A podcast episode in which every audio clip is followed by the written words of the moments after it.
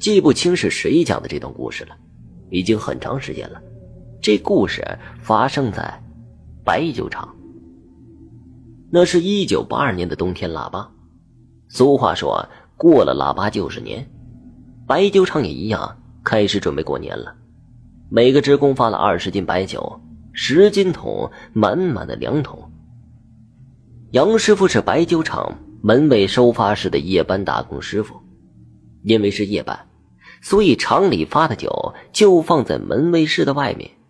人在里屋休息，晚上厂子大门锁上，有人出去的话再来喊杨师傅开门。工作比较轻松，平时过了十二点就睡下了。第二天清早六点多，陆陆续续就有白班的工人来上班了。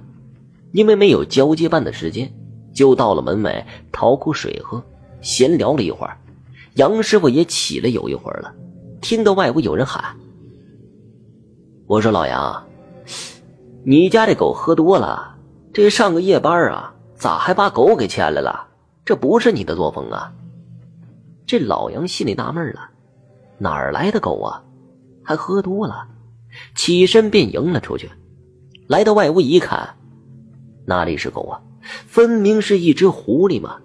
满身酒气的，蜷缩在那里酣睡着，还打着呼噜呢。杨师傅心眼好，没有声张。找了条麻袋给狐狸盖上了。有人问的话，就说是自家狗吃了酒睡着了，便把人叫进屋喝水。一炷香的功夫再出去看，狐狸已经走了。打那以后，只要杨师傅值班，外屋狐狸躺过的地方就会多一只鸡。说来也怪，这个鸡就老老实实的蹲在那里，也不叫也不跑。老杨看了鸡之后，也不往家里拿，当天晚上就炖了，一半自己吃了，一半还放回原处。天亮之前去收盆，一盆鸡，骨头都没剩。都说是黄鼠狼吃鸡不吐骨头，狐狸竟然也是啊。